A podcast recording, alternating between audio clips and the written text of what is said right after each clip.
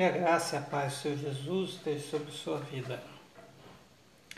Carta de Paulo a Tito, capítulo 1.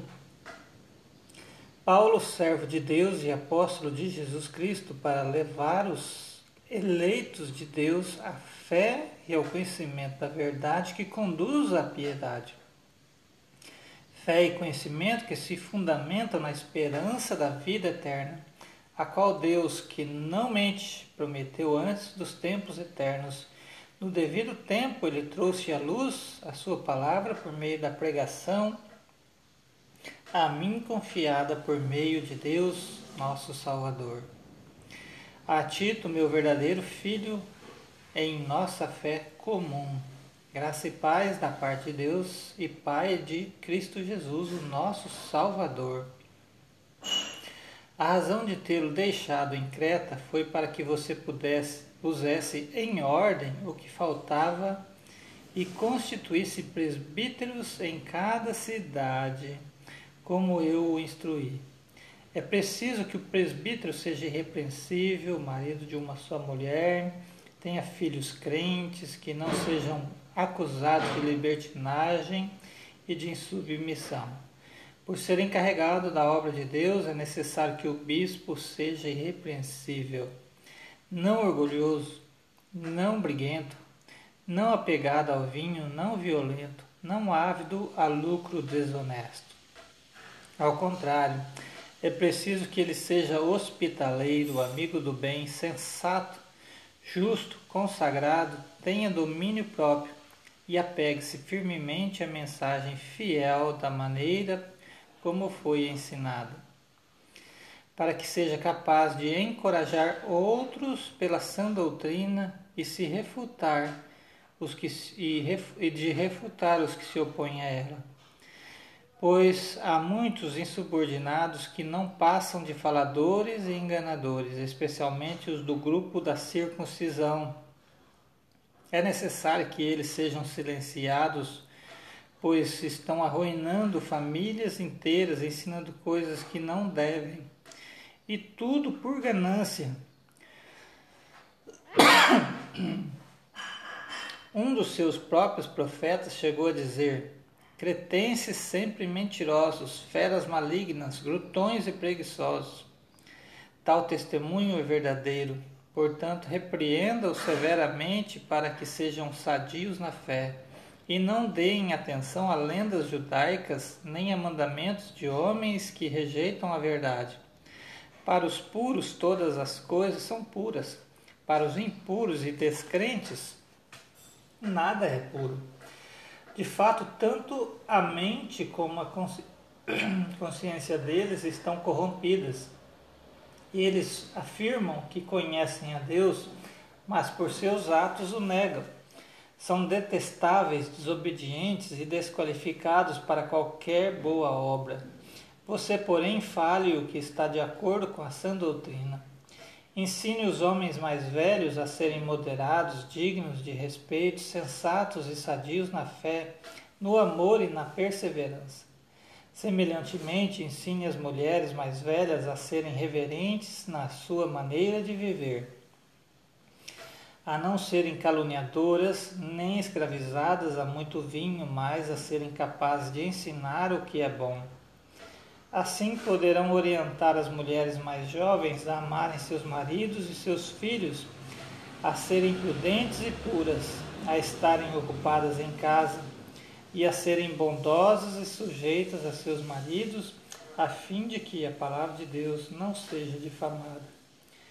Da mesma forma, encoraje os jovens a serem prudentes. Em tudo, seja você mesmo um exemplo para eles, fazendo boas obras.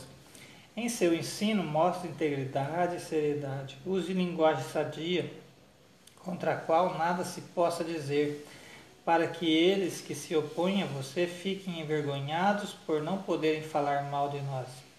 Ensine os escravos a se submeterem a tudo a seus senhores a procurarem agradá-los, a não serem respondões e a não roubá-los, mas a mostrarem que são inteiramente dignos de confiança, para que assim tornem atraente em todo o ensino de Deus, nosso Salvador. que a graça de Deus se manifestou Salvador a todos os homens. Ela nos ensina a renunciar à impiedade e às paixões mundanas e a viver de maneira sensata, justa e piedosa nesta era presente, enquanto aguardamos a bendita esperança, a gloriosa manifestação do nosso grande Deus e Salvador Jesus Cristo. Ele se entregou por nós a fim de nos remir de toda maldade e purificar para si mesmo um povo particularmente seu dedicado à prática de boas obras. É isso que você deve ensinar, exortando-os e repreendendo-os com toda autoridade, ninguém o despreze. Capítulo 3 lembre, lembre a todos que se sujeitem aos governantes e às autoridades, sejam obedientes, estejam sempre prontos a fazer tudo o que é bom. Não caluniem ninguém Seja pacífico, amáveis e mostrem sempre verdadeira mansidão para com todos os homens. Houve tempo em que nós também éramos insensatos e desobedientes, vivíamos enganados e escravizados por toda espécie de paixões e prazeres. Vivíamos na maldade, na inveja, sendo detestáveis e odiando uns aos outros. Mas quando, da parte de Deus, nosso Salvador, se manifestaram a bondade, o amor pelos homens, não por causa de atos de justiça por nós praticado, mas devido à sua misericórdia, ele nos salvou para levar regenerador, para, pelo lavar regenerador e renovador do Espírito Santo, que ele derramou sobre nós generosamente por meio de Jesus Cristo, nosso Salvador ele o fez a fim de que, justificados por sua graça, nos tornemos seus herdeiros, tendo esperança na vida eterna. Fiel é esta palavra. E quero que você afirme categoricamente essas coisas, para que os que creem em Deus se empenhem na prática de boas obras. Tais coisas são excelentes e úteis aos homens Evite, porém, controvérsias tolas, genealogias, discussões e contendas a respeito da lei, porque essas coisas são inúteis e sem valor. Quando alguém, é, quanto àquele que provoca divisões, advirto-o uma primeira e uma segunda vez. Depois disso, rejeite-o. Você sabe que tal pessoa se perverteu e está em pecado por si mesma está condenada. Quando eu lhe enviar Artemas ou Tíquico, faça o possível para vir ao meu encontro em Nicópolis, pois decidi passar o inverno ali. Providencie tudo o que for necessário para a viagem de Zenas, o jurista, e de Apolo, de modo que nada lhes falte. Quanto aos nossos, que aprendam a dedicar-se à prática das boas obras, a fim de que supram as necessidades diárias e não sejam improdutivos. Todos os que estão comigo envio-lhes saudações. Saudações àqueles que nos amam na fé, e a graça seja com todos vocês. Que a Tito também a gente vê essa, esse cuidado, né, como de um pai com um filho, né, dando instruções na fé. Irmãos, novamente eu, eu chamo a atenção quando ele diz aqui as práticas das pessoas que devem ser caluniadas, é porque eles estavam praticando isso. Oh, não, faça isso, não faça aquilo. É porque eles estavam fazendo isso. Né? É, quando ele diz aqui, por exemplo, é, quanto aos nossos que aprendam a dedicar-se à prática de boas obras, a fim de que supram necessidades diárias e não sejam produtivos, no versículo 14. Como eles viviam a fé, na esperança e na certeza que Jesus ia voltar, eles pensavam que Jesus ia voltar rapidinho naquele dia. Né? Então alguns até paravam de trabalhar, né? não tinham essa consciência. Foi só a carta de Apocalipse, lá de João, que trouxe um entendimento completo de, de, de que essa, essa vinda de Jesus era futura. Né? Então, por isso, a necessidade de uma leitura completa da Bíblia, para a gente não ficar pregando por aí coisas que não acontecem. confundindo às vezes o contexto de um pedaço da leitura, né? É, a gente analisa aqui a literatura bíblica né, friamente e os textos é, dizem exatamente o que querem dizer, é pouca coisa para interpretação. Não adianta ficar inventando a história. Principalmente quando, quanto às cartas que Paulo, na realidade, está já trazendo, vamos dizer assim, as profecias, a, textos do Antigo Testamento, já traz a interpretação. Então nós não devemos interpretar o que Paulo já interpretou. Né? Precisamos é fazer isso aqui que ele está fazendo. Quanto aos nossos, aprendam a dedicar-se à prática das boas obras, a fim de que supram necessidades diárias e não sejam produtivos. Né? Não, que nós somos escravos do trabalho no dia de hoje, mas nós não sabemos o dia da vinda do Senhor mas sabemos que ele vai voltar. Portanto, cada dia nós vivemos como se fosse o primeiro e não o último, viu? Então a gente tem que pôr a mão na massa, mandar abraço, né? Como a gente disse. É, ter uma conduta cristã que chame a atenção do povo aí fora, né? Evitar controvérsia, ficar, ah, mas eu fui batizado pelo João Filson Soren, eu fui batizado, sou, sou o primeiro membro da Igreja Batista. Né? Isso é só controvérsia, contenda, né? Que Deus possa te abençoar nesse, com mais essa leitura, em nome de Jesus.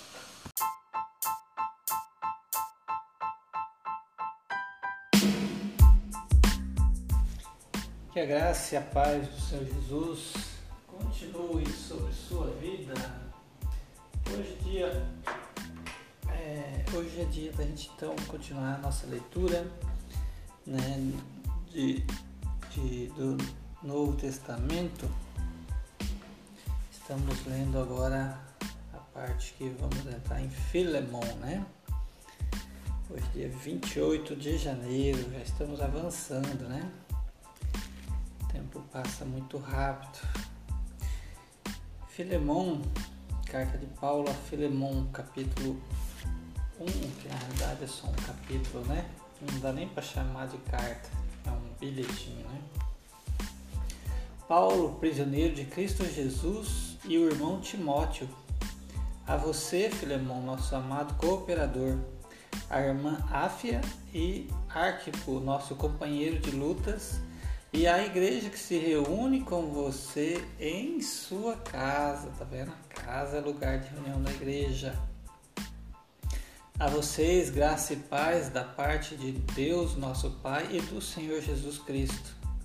Sempre dou graças a meu Deus, lembrando-me de vocês nas minhas orações, porque ouço falar da sua fé no Senhor Jesus e do seu amor por todos os santos. Oro para que a comunhão que procede da sua fé seja eficaz no pleno conhecimento de todo o bem que temos em Cristo.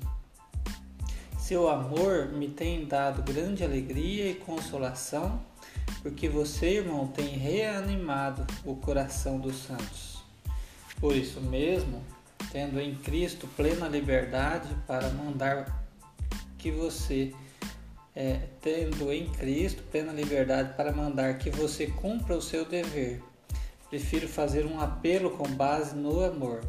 Eu, Paulo, já velho e agora também prisioneiro de Cristo Jesus, apelo em favor do meu filho Onésimo, que gerei enquanto estava preso.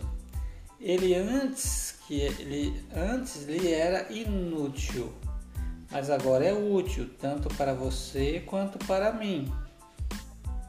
Mando-o de volta a você como se fosse o meu, do meu, o meu próprio coração.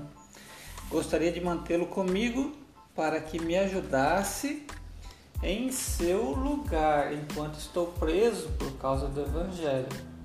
Mas não quis fazer nada sem a sua permissão para que qualquer favor que você fizer seja espontâneo e não forçado. Talvez ele tenha sido separado de você por algum tempo para que você o tivesse de volta para sempre. Não mais como escravo, mas acima de escravo, como irmão amado. Para mim, ele é um irmão muito amado, e ainda mais para você, tanto como pessoa quanto como cristão. Assim, se você me considera companheiro na fé, receba-o como se estivesse recebendo a mim. Se ele o prejudicou em algo ou lhe deve alguma coisa, ponha na minha conta. Eu, Paulo, escrevo de próprio punho, eu pagarei para não dizer que você me deve a própria vida. Sim, irmão, eu gostaria de receber de você algum benefício por estarmos no Senhor reanime o meu coração em Cristo. Escrevo-lhe certo de que você me obedecerá, sabendo que fará ainda mais do que lhe peço. Além disso, prepare-me um aposento, porque graças às suas orações espero poder ser restituído a vocês. Epáfras, meu companheiro de prisão por causa de Cristo Jesus, envia-lhe saudações assim como também Marcos, Aristarco, Demas e Lucas, meus cooperadores. A graça do Senhor Jesus Cristo seja com o espírito de todos vocês. Nós podemos olhar para esse bilhetinho aqui, né, de, do apóstolo Paulo para o Filemão, né, sobre o um escravo fujão, vamos dizer assim, o Onésimo esse. Eu não sei o, o, o, contexto da história, como ele foi parar lá em Roma atrás de Paulo, né? Como ele conheceu Paulo lá. Ponto interessante para a gente pesquisar, né? É, mas o fato é que como é, alguém se converte a Cristo e volta a ser escravo. Né? A questão é que nós temos o entendimento econômico hoje da escravidão e é, social, aliás, da escravidão. E nessa época aqui era o interesse econômico. As pessoas, quando deviam muito a alguém, ou pagavam com algum outro escravo, ou se fazia escravo porque os seus bens não tinham condições de pagar. E ele trabalhava por certo período, né? para essa pessoa até que fosse pago, né? até que fosse quitada essa dívida, que era o caso aqui, nos parece. Né? Então Paulo escreve lá e fala assim, olha, está aqui ó, meu verdadeiro filho, ele está te devolvendo. Quem sabe ele não fica eternamente com você, porque tinha também a história do escravo com orelhas furadas, né? Ele gostava tanto daí do seu patrão, ele era tão bem cuidado, talvez esse fosse o caso aqui do, do Lucas também, né? Com o excelentíssimo Teófilo ali, e que ele faz um ritual lá, né, da questão da orelha furada e fica sendo é, para sempre servo ali daquele Senhor? Então, para a gente compreender alguma coisa para nossa vida, de ficar nossa vida aqui, nós devemos ser voltar para Deus como servos da orelha furada, como é, que para sempre, talvez, ó que versículo ele tenha sido separado de você por algum tempo, para que você o tivesse de volta para sempre. Então imagine o Espírito Santo falando isso a seu respeito para o Papai do Céu, que você está voltando agora para sempre para Deus. Né? Por que essa palavra escravo talvez nos nos, nos afronta, né? Não somos escravos. Ó, como lemos nas, nas outras cartas de Paulo, ou, ou está com o povo santo de Deus no reino de Deus, ou está com Satanás. Ou você serve a Deus ou você serve a Satanás. Tem como você estar tá no meio termo, estou no mundo, estou vivendo uma boa, ah, eu canto minhas orações, eu oro minhas canções, eu leio a Bíblia, mas a igreja eu não quero saber. Não tem como, viu? Você gostar da cabeça da igreja, mas não gostar do corpo. Então que Deus possa abençoar seu dia. Em nome de Jesus.